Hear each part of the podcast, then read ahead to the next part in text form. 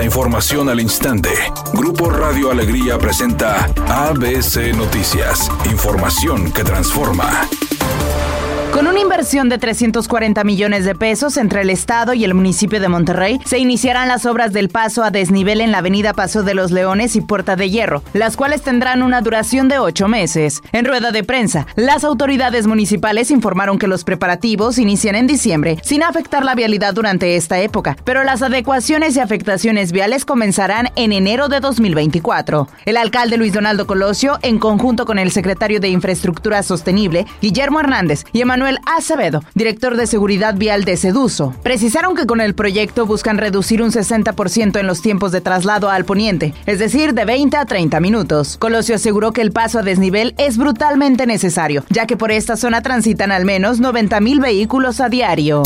Junto con el colectivo de buscadoras de Nuevo León, la diputada local del PAN, Mirna Grimaldo, pidió que se le dirija más presupuesto para apoyo de los hijos de padres desaparecidos. Lourdes Huerta, representante de la agrupación, explicó que actualmente el DIF estatal etiqueta 2 millones 64 mil pesos para este fin, del total de 1.200 millones de pesos que esta instancia recibe anualmente. La solicitud radica en que el monto destinado se suba a 10 millones de pesos. A su vez, comentó que son alrededor de 2.000 niños los que se encuentran en dicha situación, pero solo 138 son beneficiados con este apoyo, que se les otorga mensualmente con un monto de 1.200 pesos, cantidad que declaró que tampoco es suficiente.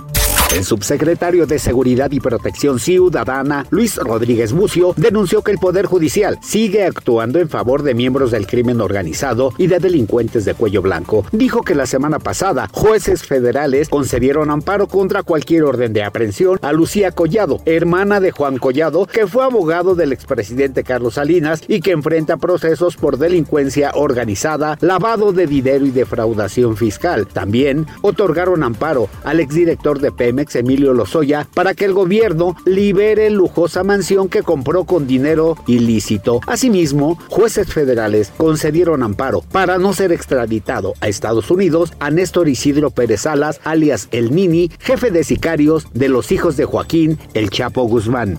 El mismo día de la detención de, de Néstor Isidro N, el día 22 de noviembre, de manera inmediata le otorgó una suspensión de plano en favor de, del detenido para evitar ser extraditado a los Estados Unidos.